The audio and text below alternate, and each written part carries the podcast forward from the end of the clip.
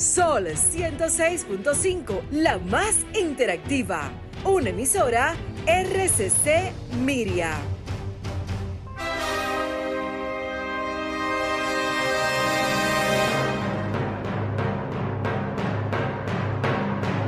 Presentamos Al Tanto. Al Tanto. Programa de entrevistas, reportajes y el principal tema noticioso del día, analizado a profundidad.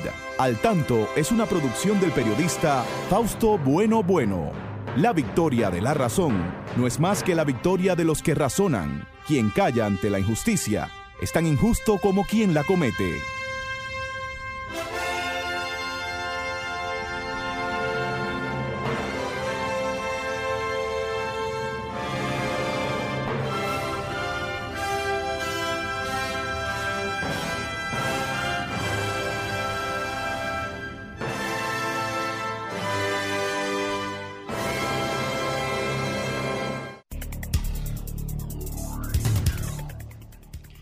Hola, hola, muy buenas tardes, amigas y amigos. Aquí estamos con ustedes en este su espacio al tanto, siempre llegando hasta sus hogares a esta hora para informarles sobre los acontecimientos más importantes de nuestro país y del mundo. Siempre recordándoles que ustedes también pueden participar activamente en este espacio y hacerlo más interesante.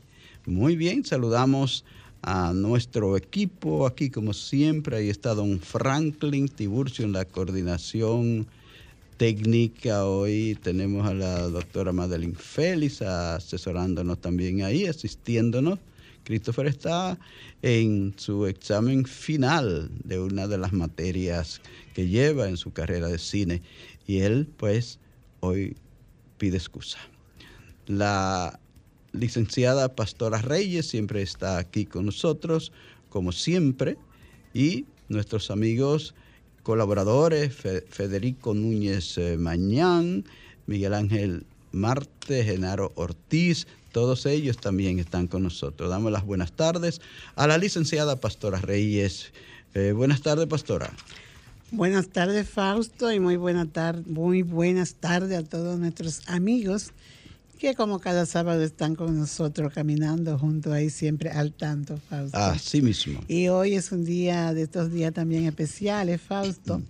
Y que debe haber una gran alegría en el pueblo dominicano porque hoy es el Día Nacional del Merengue. Yo soy el merengue, dice Johnny Ventura ahí en su, en su eh, merengue famoso. Claro, entonces fíjate que el, el, presidente Luis Abinader también se unió a la celebración del Día del Merengue dentro de su apretada agenda que desarrolla hoy. Entonces es bueno saber que el merengue fue institucionalizado mediante el decreto 619-05 del 11 de noviembre de 2005, eh, por primera vez en el 1854 y apareció publicado el vocablo merengue en el, en el periódico El Oasis. Así que en este fin de semana es bueno como, como siempre aquí somos un pueblo alegre, Fausto. Y de pronto no es necesario que sea un día del merengue para que por ahí se arme una fiesta de esa tanta que se, se improvisan por ahí, pero que nunca falta el merengue. Así es. Nuestra música alegre, nuestra música típica. Así es. Bueno, pues vamos a ver algunas de las notas culturales también que nos envía la licenciada Arlene Severino desde la Biblioteca Nacional Pedro Enríquez Ureña, pastora. Hoy te toca a ti. Cómo no, interesantísimos estos personajes que hoy nos envía nuestra querida amiga colaboradora. Eh, dice aquí que Freddy Veragoy nació el 21 de noviembre de 1940. Es uno de los más completos artistas de la República Dominicana. También autor de las obras Juan de los Palotes y parte de mi vida. Manuel Antonio Patín Maceo muere el 22 de noviembre de 1968. Su obra más conocida es Anecdotario. Eliseo Grullón Julia Muere el 23 de noviembre de 1915 y su obra más conocida del Mediterráneo al Caribe con un paso por España. Emilio Cordero Michel muere el 24 de noviembre de 2018, uno de los más grandes historiadores de República Dominicana. Una de sus obras más leídas es La Revolución Haitiana y Santo Domingo. También el 25 de noviembre, no podía quedarse Fausto, de 1960, son sacrificadas por causa de la libertad de nuestro país las hermanas Mirabal, Patria, Minerva y María Teresa y su chofer Rufino de la Cruz. Mm. Estas son unas notas de efeméride que nos envía la directora de DICEPEDI. Esto es la Dirección de Discapacidad de la, de la Biblioteca Nacional Pedro Enríquez Ureña. Muchas gracias. Bueno, vamos entonces a presentarles algunos de los titulares principales del día de hoy, estaremos comentando más adelante. Tenemos que mercados binacionales de Elías Piña y de eh, Pedernales han estado funcionando en el día de ayer de manera normal. Aumento de casos COVID-19 reflejan una frecuencia igual al inicio de la pandemia. Las autoridades reportan 210 nuevos casos. Tenemos que la Asociación Dominicana de Diario advierte que la Policía Nacional no puede calificar noticias como eh, falsas. Abinader asegura que está cumpliendo con la constitución y las leyes del país. Migración suspende a dos agentes que, que denuncian de soborno. Matar a una mujer en Argentina puede llevar al responsable a cadena perpetua y hasta 60 años de cárcel en México. Vamos a una pausa. Al tanto, con más de cuatro décadas en la Radio Nacional. Escúchelo cada sábado de 3 a 4 de la tarde a través de Sol 106.5, la más interactiva al Tanto es una producción del periodista y profesor Fausto Bueno Bueno y de la licenciada Pastora Reyes. Y ahora, Al Tanto en las noticias. Ministra de la Mujer llama a denunciar violencia de género o intrafamiliar. Al conmemorarse ayer, 25 de noviembre, el Día de la Violencia contra la Mujer, Mayra Jiménez, ministra de la Mujer, hizo un llamado a las mujeres y a las personas que tengan conocimiento de violencia de género o intrafamiliar en algún hogar a que denuncien este delito. Las mujeres, las adolescentes, las niñas merecen vivir una vida libre de violencia y pidió a todos los medios de comunicación que se sumen a la campaña que estamos desarrollando de prevención porque el flagelo de la violencia de género e intrafamiliar es social y por lo tanto toda la sociedad tiene que sumarse, sostuvo la ministra durante una actividad que se realizó al conmemorarse el Día Internacional de la Eliminación de la Violencia contra la Mujer. Abinader inaugura escuela básica en la Barranquita. El presidente Luis Abinader inauguró en la comunidad de la Barranquita provincia Santiago, la nueva escuela básica Isabel Rosalba Torres, construida a un costo superior a los 130 millones de pesos. El centro educativo beneficiará a más de 800 alumnos y cuenta con 50 empleados, empleos directos. Mi gobierno tiene como objetivo irrenunciable mejorar toda la red educativa de nuestro país, dignificando sus estructuras y dotándola de lo que sea necesario en todo momento, expresó el mandatario. En tanto que el ministro de Obras Públicas, ingeniero del INE Ascensión, indicó que obras como estas representan una de las inversiones de, infraestructura que gobierno alguno pueda realizar porque impacta en la transformación social y formación de ciudadanos. Entregan 125 bonos de 400 mil pesos para vivienda a militares. El ministro de Defensa, Carlos Luciano Díaz Morfa, encabezó el sorteo de bono militar para la primera vivienda de bajo costo del Instituto de Seguridad Social de las Fuerzas Armadas.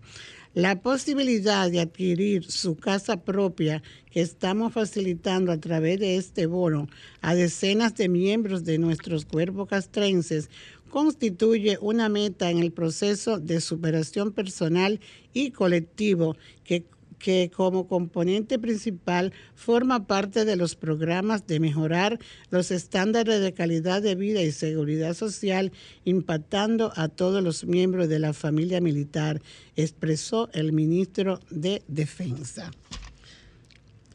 Así es, Fausto, todos nos estamos beneficiando. Los militares le tocó ya su momento también. Bueno, hay que seguir trabajando porque se necesita precisamente hacer cumplir con tantas promesas eh, incumplidas, y valga la redundancia, que hay en este país. Cuántas promesas que nos han hecho los políticos desde antaño, desde mucho tiempo atrás.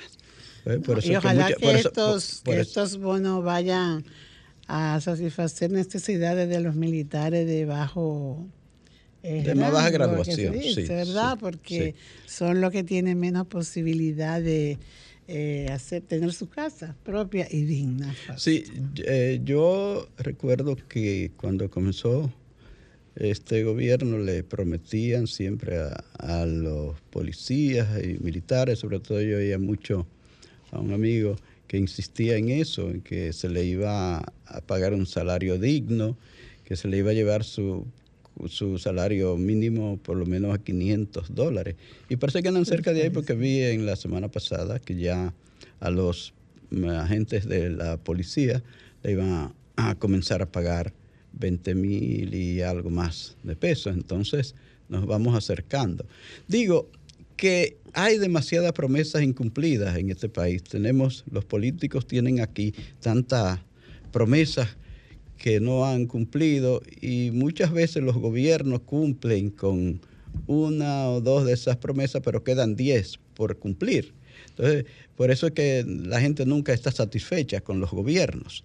Pero vamos a esperar que se siga el trabajo, que se siga haciendo el trabajo como hasta ahora para que las cosas mejoren, porque es lo que uno quisiera, que mejoren las cosas en favor de los que menos pueden, porque precisamente a eso es que la democracia le ha ofrecido más y siempre eh, repito que nosotros los jóvenes que creímos en la democracia cuando esta se reinició en el país, eh, nos llenamos de ilusiones, de esperanza, de que sí el país iba a progresar. Sabemos lo que ocurrió en el país, porque cuando se quería arrancar de verdad, pues hubo ese golpe de Estado terrible que se le dio al primer gobierno, al primer ensayo democrático que se hizo en el país en 1963. Entonces, eh, sabemos que eso atrasó mucho esta democracia, pero realmente esta democracia tiene muchas deudas atrasadas.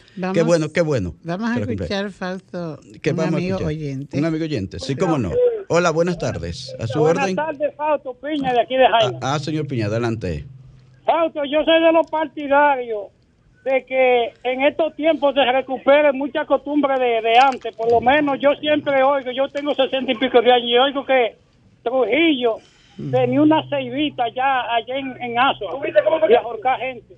Entonces, eh, con toda esta gente mala que andan atracando gente, matando inocentes en la calle, ¿por qué no, no activan de nuevo esa ceibita? Ah, está bien, está bien, señor Piña, gracias. Hay otra llamada. Vamos a atenderla. Hola.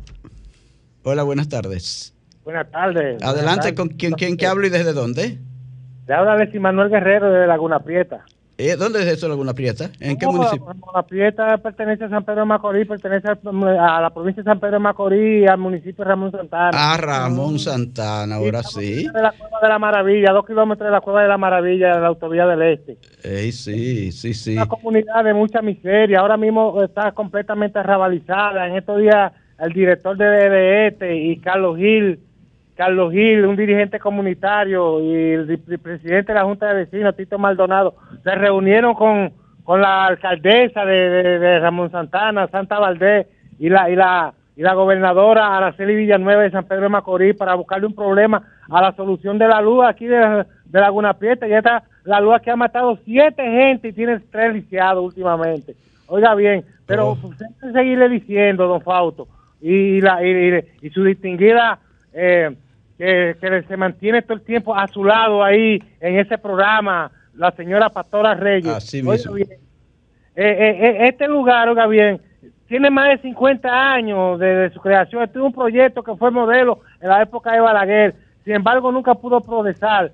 Sin, em- así mismo, continúa la comunidad, una comunidad de más de 600 familias, oiga bien, con su calle y todo, pero no tienen contenes, no tienen acero, no hay distribución del agua potable. Oiga bien, esto es una incomodidad tremenda. Eh, ahora mismo están la calle llena, toda llena de lodo, porque usted sabe que ha venido lloviendo durante cuatro meses repetidamente.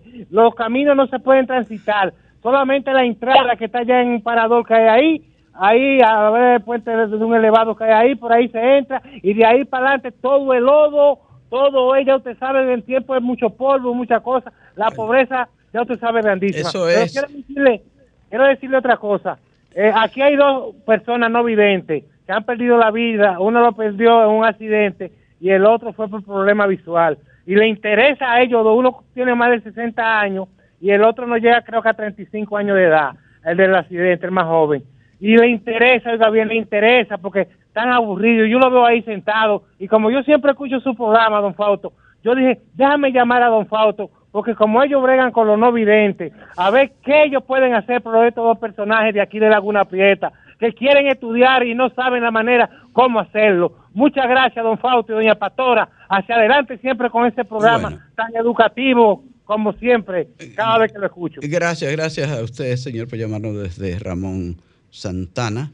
Y nos dice que hay problemas, parece que hay electrocución por, por problemas, por, por la por mala mm, eh, electricidad que tienen por allí. Eso le toca a de este que pongan que pongan atención en esto ahí en Laguna Prieta, en Laguna Prieta, sí, en, en Ramón Santana, ese municipio eh, de popular de, de la provincia de San Pedro.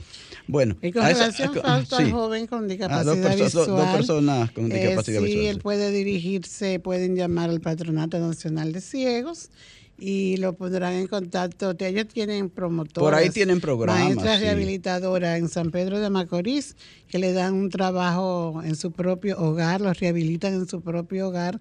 O sea, rehabilitarlo, enseñarlo a vivir, a desenvolverse, a desempeñarse como persona con discapacidad visual.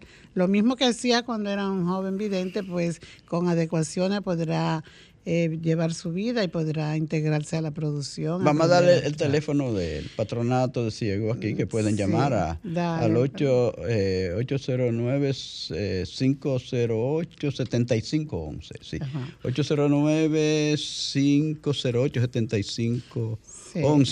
Ajá. 809 508 7511 y Lo pidan ayuda. Sí, ahí. pidan ayuda que le van a poner en contacto con la persona en La San profesora Pedro, Dinora. Con la profesora Dinora Tenemos, tenemos otra llamada. Sí, hola, buenas tardes. ¿Que me habla desde dónde? Se cayó. Se cayó. Se cayó. 809-540-165.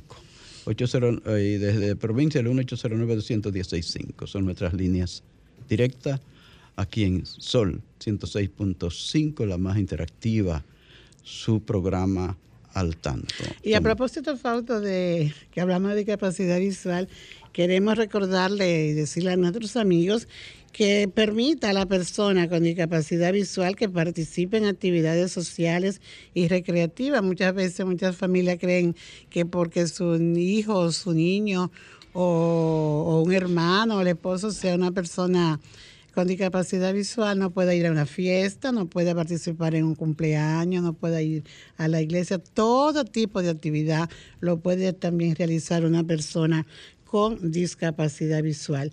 Eso es muy importante también, igual que debe permitirle a la persona con discapacidad visual que acomode sus propias pertenencias de vestir y todo, porque es más fácil ser independiente. Tenemos aquí otra llamada. Sí. Hola, buenas tardes. ¿Quién me habla desde dónde? Sí, le hablo de Ramón Asensio, de aquí de Jaina. De Jaina, Ramón Asensio. Adelante con su inquietud, Ramón. No, porque aquí hay los atracos, muchos atracos y la policía aquí no está trabajando ni nada. ¿En qué zona de Jaina está? Eh, en Gringo, en Gringo. En, Gringo, en la playa, en la playa. En la playa, sí. sí. yo conozco Jaina. Sí, entonces la policía aquí no, no están trabajando.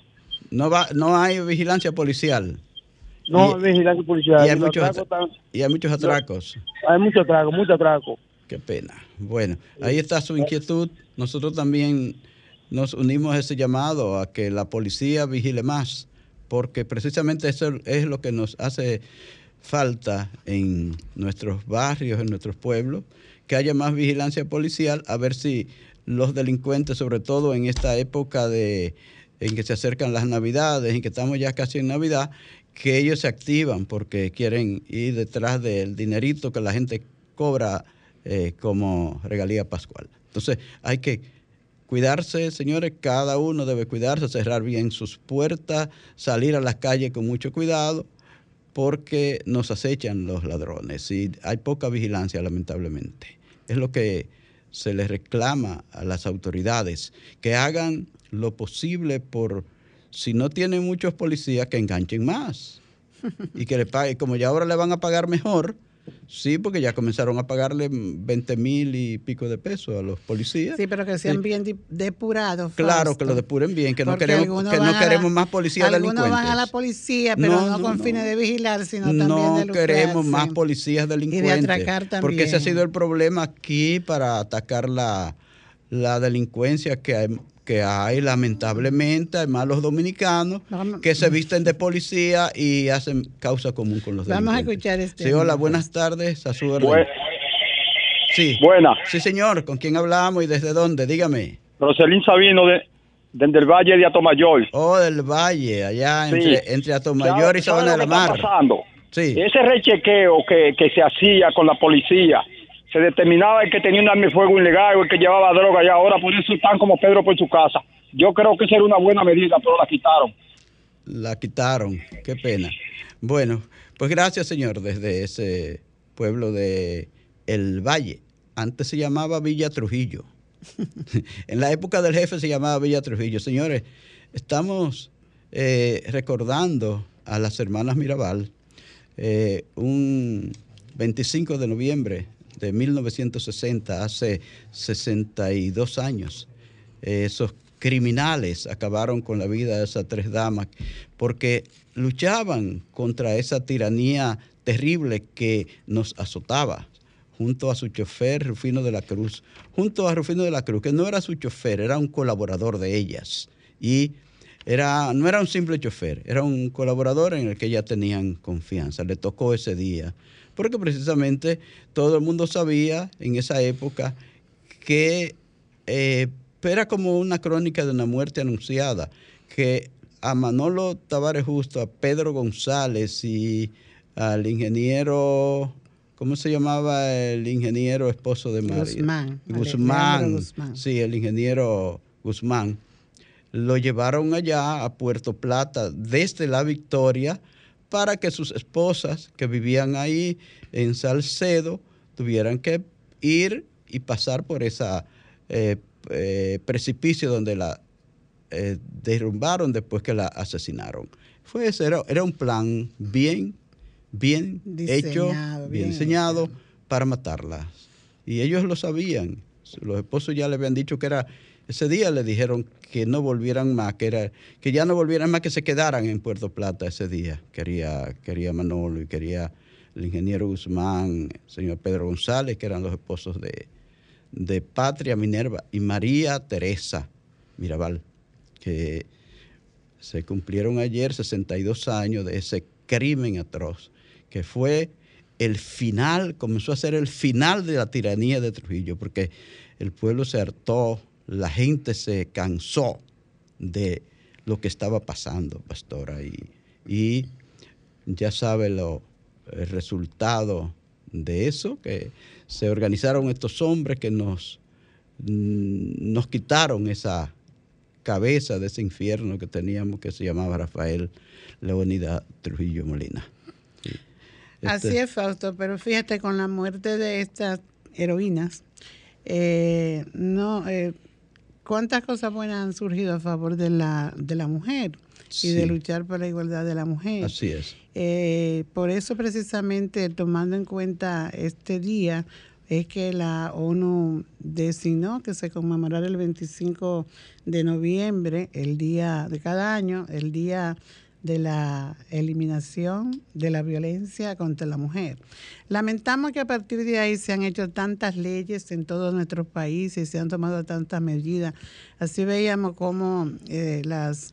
¿Cómo las que lamentamos que se hayan muchas Sí, leyes, pero que no se cumplen? Eso es lo que no tú lamentas. Exactamente. que no se, cumplen, porque el problema, día- mira, este es el país que tiene más leyes y donde las leyes salen más caros porque tenemos los diputados y senadores que cobran más caro del mundo. Ajá, Entonces, pero si eh, las leyes cuestan mucho y después no se cumplen. como que no sé qué, bueno, falta educación, porque Sí. realmente es todo, todo, todo, todos estos casos, estos crímenes y este comportamiento por lo que se producen los feminicidios es por falta de educación realmente, de Sí. tolerancia entre la pareja, en los hogares, porque fíjate las sanciones que hay en Argentina y en México y en todos estos países este al- a los hombres y aún así siguen matando mujeres. Pueden, matando a puede, en Argentina puede costarle el matar a una mujer hasta cadena perpetua. En México hasta 60 60 años de prisión. Y, Y- sin embargo hay, eh, bueno, hay este año más de 3.500 mujeres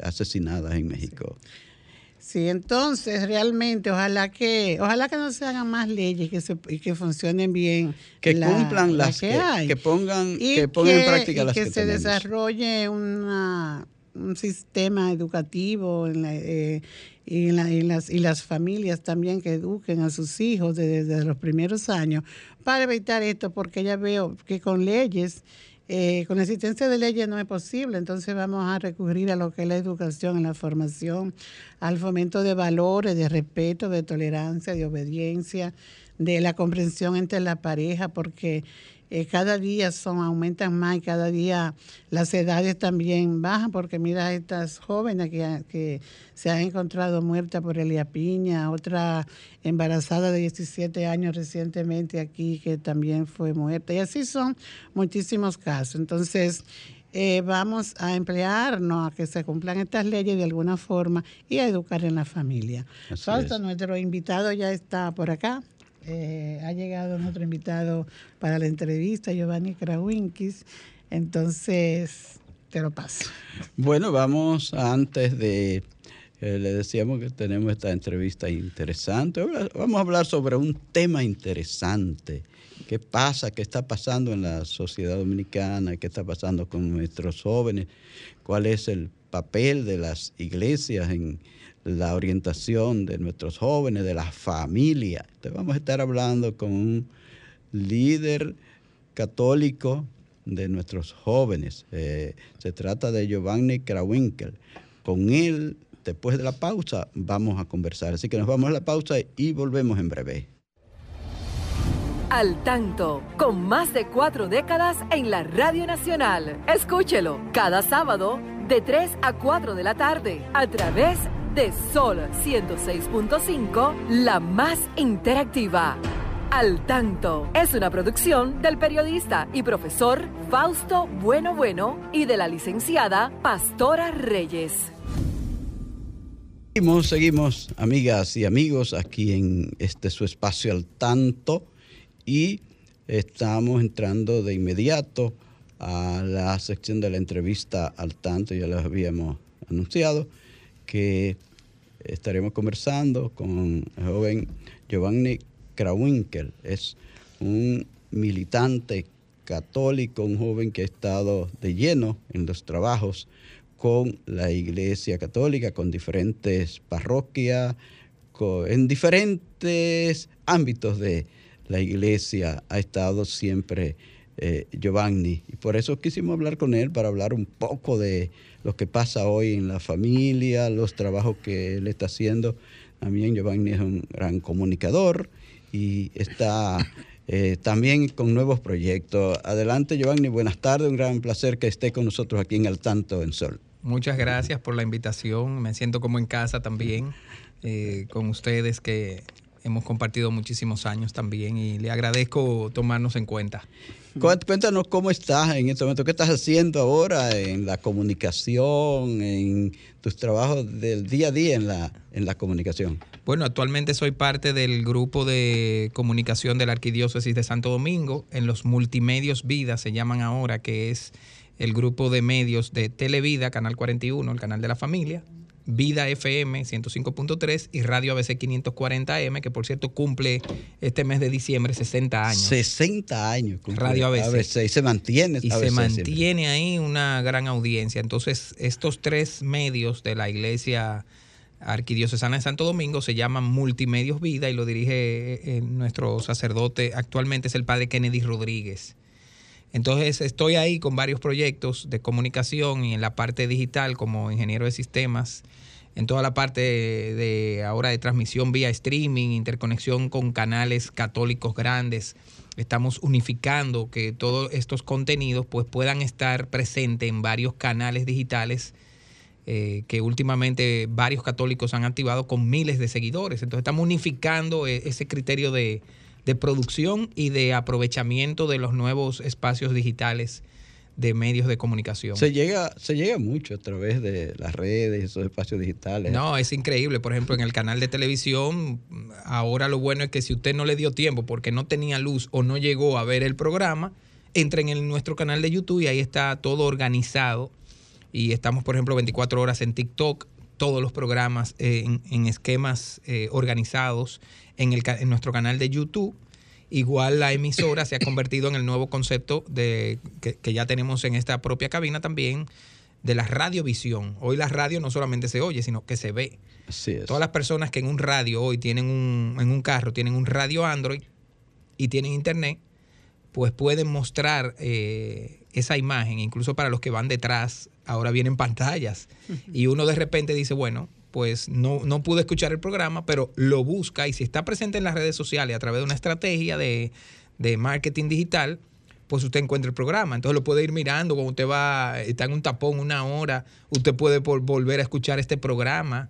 Entonces, bueno, hay que adecuarse a la nueva manera on demand en el que la gente recibe los contenidos, porque ya no estoy amarrado a que sale el programa a las 3 de la tarde, sino que si a las 7 de la noche yo lo encontré en una publicación, digo, ah, déjame escuchar qué dijeron en ese programa Y hoy. hasta mañana. Sí. Y puedo- no, más lejos. A mí me gusta producir mi espacio de radio, que estoy cada lunes a las 7 en, en Vida FM, con un proyecto hace 10 años que se llama Navegando. Navegando, sí lo hemos escuchado. Este, yo los retransmito en espacios y horas diferentes y voy analizando en qué hora, a qué público le gusta más. Por ejemplo, a veces, aunque yo lo transmito a las 7 de la noche, le gusta más al otro día a las 9 de la mañana, a otro público. Y lo pongo en una transmisión de Instagram. Entonces, eso hace que mi producción tenga que adecuarse a que lo pueden oír después. De manera que le suelo enviar mensaje a los del futuro que me van a oír. Y digo, si usted me está oyendo 10 años después, este mensaje de salvación de Jesucristo también es para usted. Porque a mí mismo me ha pasado, y díganme si a ustedes no le ha pasado, que algún mensaje bueno que fue producido hace 5 años, usted lo oye hoy y le hace bien. Entonces, bueno, tenemos que adecuarnos a esa manera de producir los contenidos hoy, eh, quitando un poco las referencias temporales. Aunque yo te de noche no digo buenas noches, digo bienvenidos. Y así el que lo oye en la tarde también va a recibir esa bienvenida. Entonces, bueno, es. estamos en eso, don Fausto, ahí Así es. sacándole partida Muy- muy bien. en pro de lo bueno a la tecnología. Así Muy bien. es.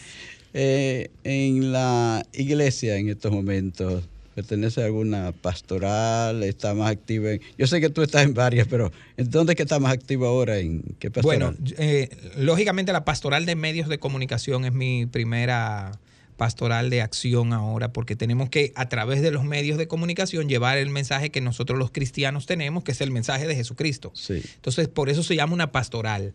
Y lo hacemos con la doctrina que ya la iglesia tiene. El Papa Francisco, en este sentido, nos ha regalado, y Benedicto XVI, una serie de, de mensajes doctrinales para los comunicadores. Maravilloso, ¿no? Hacer fake news, eh, promover los valores, capacitarse y prepararse uno. Entonces, bueno, los que estamos en ese ámbito hacemos pastoral de comunicación. Pero desde hace 18 años también colaboro en la Conferencia del Episcopado Dominicano entre 5 o 6 temas, familia, comunicación, como el secretario ejecutivo nacional de la Pastoral Ecológica.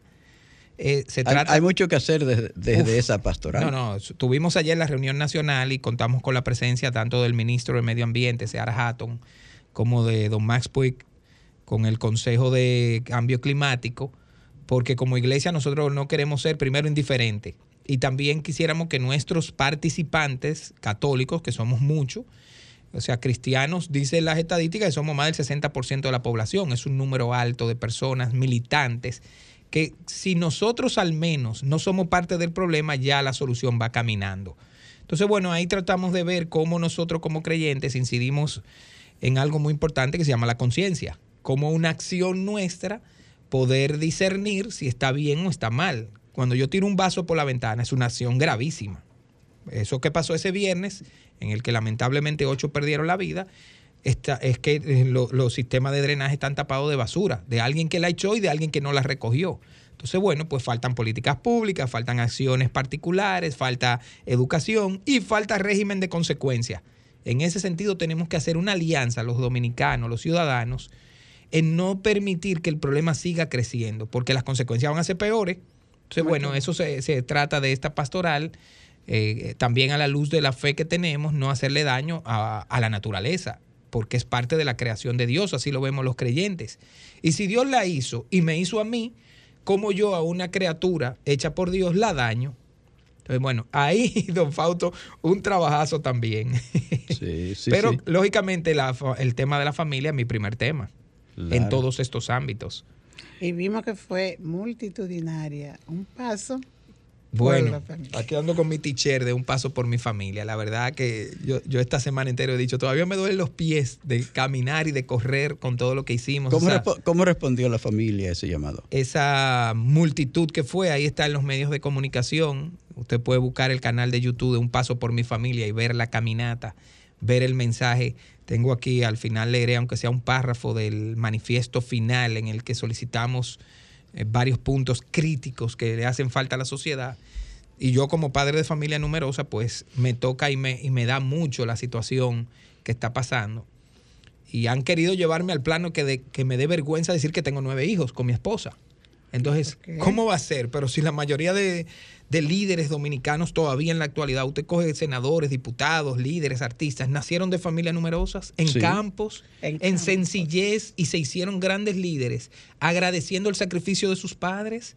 Entonces, hoy no me pueden decir que no, hoy no, ¿cómo que hoy no se puede? Pero a mí nadie me, yo no le pido dinero a nadie para mantener mis nueve hijos, yo los mantengo, están todos en las escuelas, universidades, son músicos clásicos en orquestas y se están desarrollando en esta sociedad. Hay cómo hacerlo si es de manera responsable. Responsable. Por Lo que eso- necesitamos son padres responsables. pero, pero fíjense, el matrimonio católico, cuando la gente se casa por la iglesia católica, hay unas cláusulas que son con los que nos comprometemos los que nos casamos. Y la iglesia le pregunta a esa nueva pareja, ¿están dispuestos a tener hijos? Hijos. Pero oigan con qué sentido, con amor y con responsabilidad. O sea, yo tengo que amarlos y yo también tengo que ser responsable. Pero si yo no estoy dispuesto a ser responsable, yo no voy a cumplir con esa responsabilidad. Esos hijos lo van a pagar. Es cierto que no se pueden tener como conejo, pero yo no tengo conejo, yo tengo seres humanos. Yo vengo de una familia así numerosa que también somos nueve hermanos y ya tenemos 48 hijos entre los nueve. Y ya yo tengo tres nietos, o sea que aunque Don Fausto me dice el joven Giovanni que soy un joven de 53 años, Sí, eh, con tres nietos Se ya. le, se le nota esa juventud que tiene por delante. yo, yo también vengo de una familia de nueve, Ah, de nueve hermanos. De nueve hermanos. Y dígame si usted no se siente bien con sus hermanos. Así mismo. Oh, pero venga. Claro, eh, hay, hay ya la tendencia a ser cada vez eh, menos en la familia, dos hijos, tres hijos. Hay países donde apenas si uno, creo que ya en China le dieron permiso para que tuvieran otro más, Ya- hace ya- uno. no, ya- ya tres. Tres, ya, Ya volvieron a empujarlo. ya pu- ah, ya pueden porque se estaban quedando viejos todos. No solamente eso, sino que si usted una población, el índice poblacional es menos de 2.1, no se mantiene la misma población. Eso es muy sencillo de entender. Si una población tiene 10 millones de habitantes, 5 son hombres y 5 millones son mujeres y tienen un hijo, ¿cuántos hijos tendrán? 5 millones de hijos. Quiere decir que la población de 10 millones bajaría a solo 5. Y esos 5 tendrían que pagar la, la vejez de los 10. Tienen, no solamente tendrían que pagar doble, sino que pierde hegemonía. Es lo que le está pasando a España. Ahora, ¿quién cubre Europa completa. Europa completa? eh, eh, Entonces. ¿qué, qué pasa? Hace, hace, eh, años, años y años que Europa tiene 600, 700 millones de habitantes, no El- pasa de ahí. El Papa Francisco acaba de hacer ese llamado a Europa, porque si Europa sigue, pero nosotros, gracias a Dios, estamos en los 2.1, nos mantendremos en los 10 millones de dominicanos, a menos que el, el- índice con lo que está pasando ahora con la migración mayoritariamente haitiana, pues cambie la cultura y la naturaleza de, de esa población de las siguientes dos generaciones que vienen adelante. Eso también hay que analizarlo. Y además, porque usted no fabrica un ciudadano hábil para mantener una sociedad, sino hasta 20 años. Aunque Europa quisiera ahora, si tiene un hijo ahora, tiene que pasar el proceso de más o menos 20 años en prepararlo para que esté hábil para la sociedad. Podrá a los 18 años trabajar y empezar a, a- a- a- a producir impuestos, pero realmente hasta 20 años un ser humano está en su fase de desarrollo, aprendizaje. Entonces realmente es un problema que aunque se quisiera resolver ahora, tiene efecto en 20 años siguientes. El que ya no lo tiene ahora, en el año 2022, tiene que esperar hasta el 42. Y eso es una gran situación que los países no analizaron y también se metieron en un, en- un, digamos, un desfase de análisis en el decir, no, ahora no tengan hijos.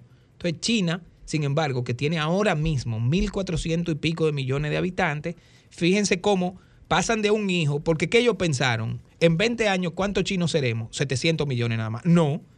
Y China quiere ser la potencia número uno. Pero Y la. India le está, pas- le- La le va a India le pasar- le está pasando, le ya, le está pasando en habitantes. Mire lo que pasa, entre China e India hay 3 mil millones de habitantes. El planeta se puede caer entero, todos los demás países. India y China dicen, déjenmelo a nosotros y nosotros seguimos el planeta. Entonces, es una situación que hay que verla. Para eso hay políticas y por eso es que en este manifiesto de Un Paso por mi Familia, otra vez y 11 veces lo ha pedido la Iglesia Católica, debe haber un ministerio de familia por encima de un ministerio de mujer, juventud. Y si hay uno de mujer, debería haber un ministerio de hombre. Y si hay uno de juventud, debería haber un ministerio de, de personas de eh, adultas, mayores. mayores. Pero tenemos un desfase, tenemos juventud y mujer. Y los hombres no existimos. Y los ancianos no existen. Entonces, todo eso debería estar bajo el amparo de un ministerio de la familia. Y hay viceministerio de la mujer, de juventud, etcétera. Pero no, me dio en el pelado, don Fausto, cuando dijo, es un congreso muy caro. Por Sí. poner el tema que yo manejo ambiental, la Eh, ley eh, de medio ambiente. las leyes más caras del mundo. Pero que además con retraso, don Fausto. La ley 6400 decía que en 90 días se tenía que empezar a trabajar las leyes adjetivas y llevamos 22 años y no tenemos ley del agua. Ahora es que está saliendo una ley de orden territorial y faltan otras leyes de bioseguridad, etcétera. Entonces, óigame, pero en los 20 años el pueblo dominicano no le falló a los congresos que pasaron en estos 20 años y le pagó el sueldo que ellos tienen. Entonces, de alguna manera tenemos que exigirle por Dios. Y se, Usted le, no puede y se le paga muy bien. entonces, no, y bicameral y con todo este tema. Entonces, no, realmente tenemos que nosotros ver de qué manera como ciudadanos. Yo cuando hablo de esto que mi iglesia me, me motiva, no lo hago como religioso.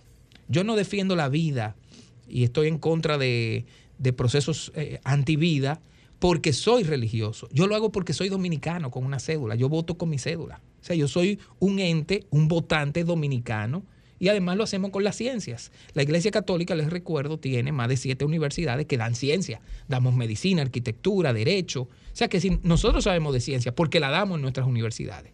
La Iglesia destina un personal, una pastoral, para que, y, y un alto porcentaje de los profesionales de este país han salido de esas siete universidades. O sea que nosotros de ciencias sabemos, de ciencias sociales sabemos. Entonces, eh, hay que eh, defender, aprender a defender estos conceptos científicamente. A mí lo que la fe me motiva a hacerlo. Amar a mi pueblo dominicano me motiva a hacerlo. Pero realmente la defensa, los diálogos, la- los intercambios de ideas deben darse y con respeto y muchas veces a esos valores primarios que son los que se siembran en la familia es que le fallamos. Así es. ¿Por qué hay tantos problemas hoy entre los jóvenes? ¿Qué ha pasado? ¿Ha fallado la familia? ¿Qué pasa con tantos jóvenes en crisis? La mayor parte de los problemas, eh, uno ve eh, jóvenes involucrados en, en ello. Me gustaría oír un comentario de Giovanni sobre Bueno, este tema. porque pre- precisamente, mire lo que dice el artículo 55 de la Constitución Dominicana. La familia es el fundamento de la sociedad dominicana. Yo, mire, es un artículo tan bonito de leer, de lo que el, concepto de Estado dominicano tiene sobre la familia, que si cumpliéramos ese artículo y las leyes que se mueven a él, entonces dice que los, la familia se, se conforma por la unión de un hombre y una mujer que tienen hijos. Y ahí dice cómo debe eh, esa relación humana darse. Si debilitamos la familia, todo se debilita. Cuando un matrimonio, una pareja se debilita, no espere hijos fuertes por naturaleza. Podrán ser fuertes porque las circunstancias o ellos mismos se fortalecen. Sin embargo, al debilitar la unión de parejas que funden familias, pues tenemos hoy una apertura peligrosa, incluso muchas veces ideológica y pensada y económica, a que estos jóvenes actuales sean dependientes de cosas. ¿Cómo qué? Dependientes de droga, de- dependientes de alcohol, dependientes de música tóxica, de, eh, ¿cómo se llama? Estos espectáculos en el que ellos no salen con ningún valor positivo, salen con un valor negativo. Entonces, bueno, ¿qué usted espera que, que de eso salga? Sale de eso. Entonces, ¿qué hay que hacer ahora? Creamos sin querer o queriendo, por parte de muchos, desórdenes de comportamientos que socialmente y masivamente son peligrosos para la propia sociedad. Por eso no hay paz, porque son antivalores.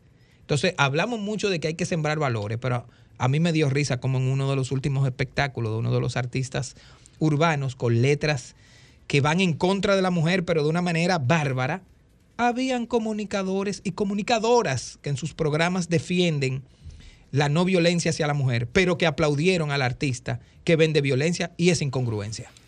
Entonces, no- así no vamos a obtener eh, esos valores que traigan paz, que traigan respeto. Hay valores humanos que son eso. Y después, don Fausto, una pareja que funda una familia, si no tiene un apoyo, mire, lo primero que a unos padres, díganme si no es así, le preocupa es salud de sus hijos, educación de sus hijos, seguridad de sus hijos, el pan para comer. Si no tenemos eso, a mí no va, a mí que tengo nueve hijos, no ha ido nunca nadie a preocuparse. Mira, esta familia, si está bien educada, son un ente de paz y un beneficio para el país. Esos hijos que sean, que estudien en una universidad. En otros países es así. Chequean que la familia, en el tema de salud familiar, el tema de salud preventiva. Aquí no existe la salud preventiva. En países como Europa y Estados Unidos hay salud preventiva familiar. Y el Estado vela porque dice, si esta familia se me contamina, valga la redundancia, son un foco de contaminación social. Por eso la necesitamos fuerte. Y eso aquí, don Fausto, le hemos fallado. Es un reto que debemos trabajar siempre a partir de ahora y porque los nuevos padres van a seguir replicando el modelo que, que está pasando ahora. Y eso sí es peligroso. Se nos va a quedar lo del manifiesto, Giovanni. Yo se lo voy a enviar. Sí, porque En segundos. no- nos queda menos de un minuto. Tendremos que buscar otro, pero vamos a ver algo así chiquito, aunque sea, porque es importantísimo. No, no, no. Dice aquí el punto número dos de pedido. El gobierno ha de garantizar ayuda a las familias más necesitadas a través del Plan Social de la Presidencia, SENASA, entre otros departamentos, que suministren alimentos, medicinas y mayores oportunidades para las familias en situación de pobreza extrema. Y así viven, viven eh, vi- viviendas a bajo costo, con financiamiento, tarifa, bajar la tarifa del gas, todo lo que sea eso, crear redes, centro de asistencia familiar, centro especializado para terapia de niños huérfanos y traumatizados, etcétera. Entonces, bueno, le compartiré Básico. luego para que ustedes lo compartan, pero pueden buscarlo en la página de Facebook de la Vicaría de Pastoral Familia y Vida eh, de Santo Domingo, ahí está el O manifiesto. puede volver otro día para que Y, sí, sí, sí, sí, sí. no y, en el, y en el video de- del canal de YouTube de Un Paso por mi familia, al final está la lectura íntegra del manifiesto. Muy bien. Caramba, el tiempo se nos ha terminado para este espacio. Agradecemos a Giovanni Krawinkel que haya estado con nosotros eh, dejándonos estas orientaciones tan importantes. A ustedes, amigas y amigos, muchísimas gracias por sintonizarnos. El próximo sábado, Dios mediante, estaremos nuevamente con ustedes. Les deseamos. Y a muy- todos los amigos de semana. Facebook que se Ay, sientan sí, que se sientan saludados. saludados de Facebook, de las redes, de, de la, de la web, de, de las ondas hercianas. Bueno, saludos y gracias a todos. Quédense ahí porque ahora viene por dentro con Carmen Luz Beato. Adelante, Franklin.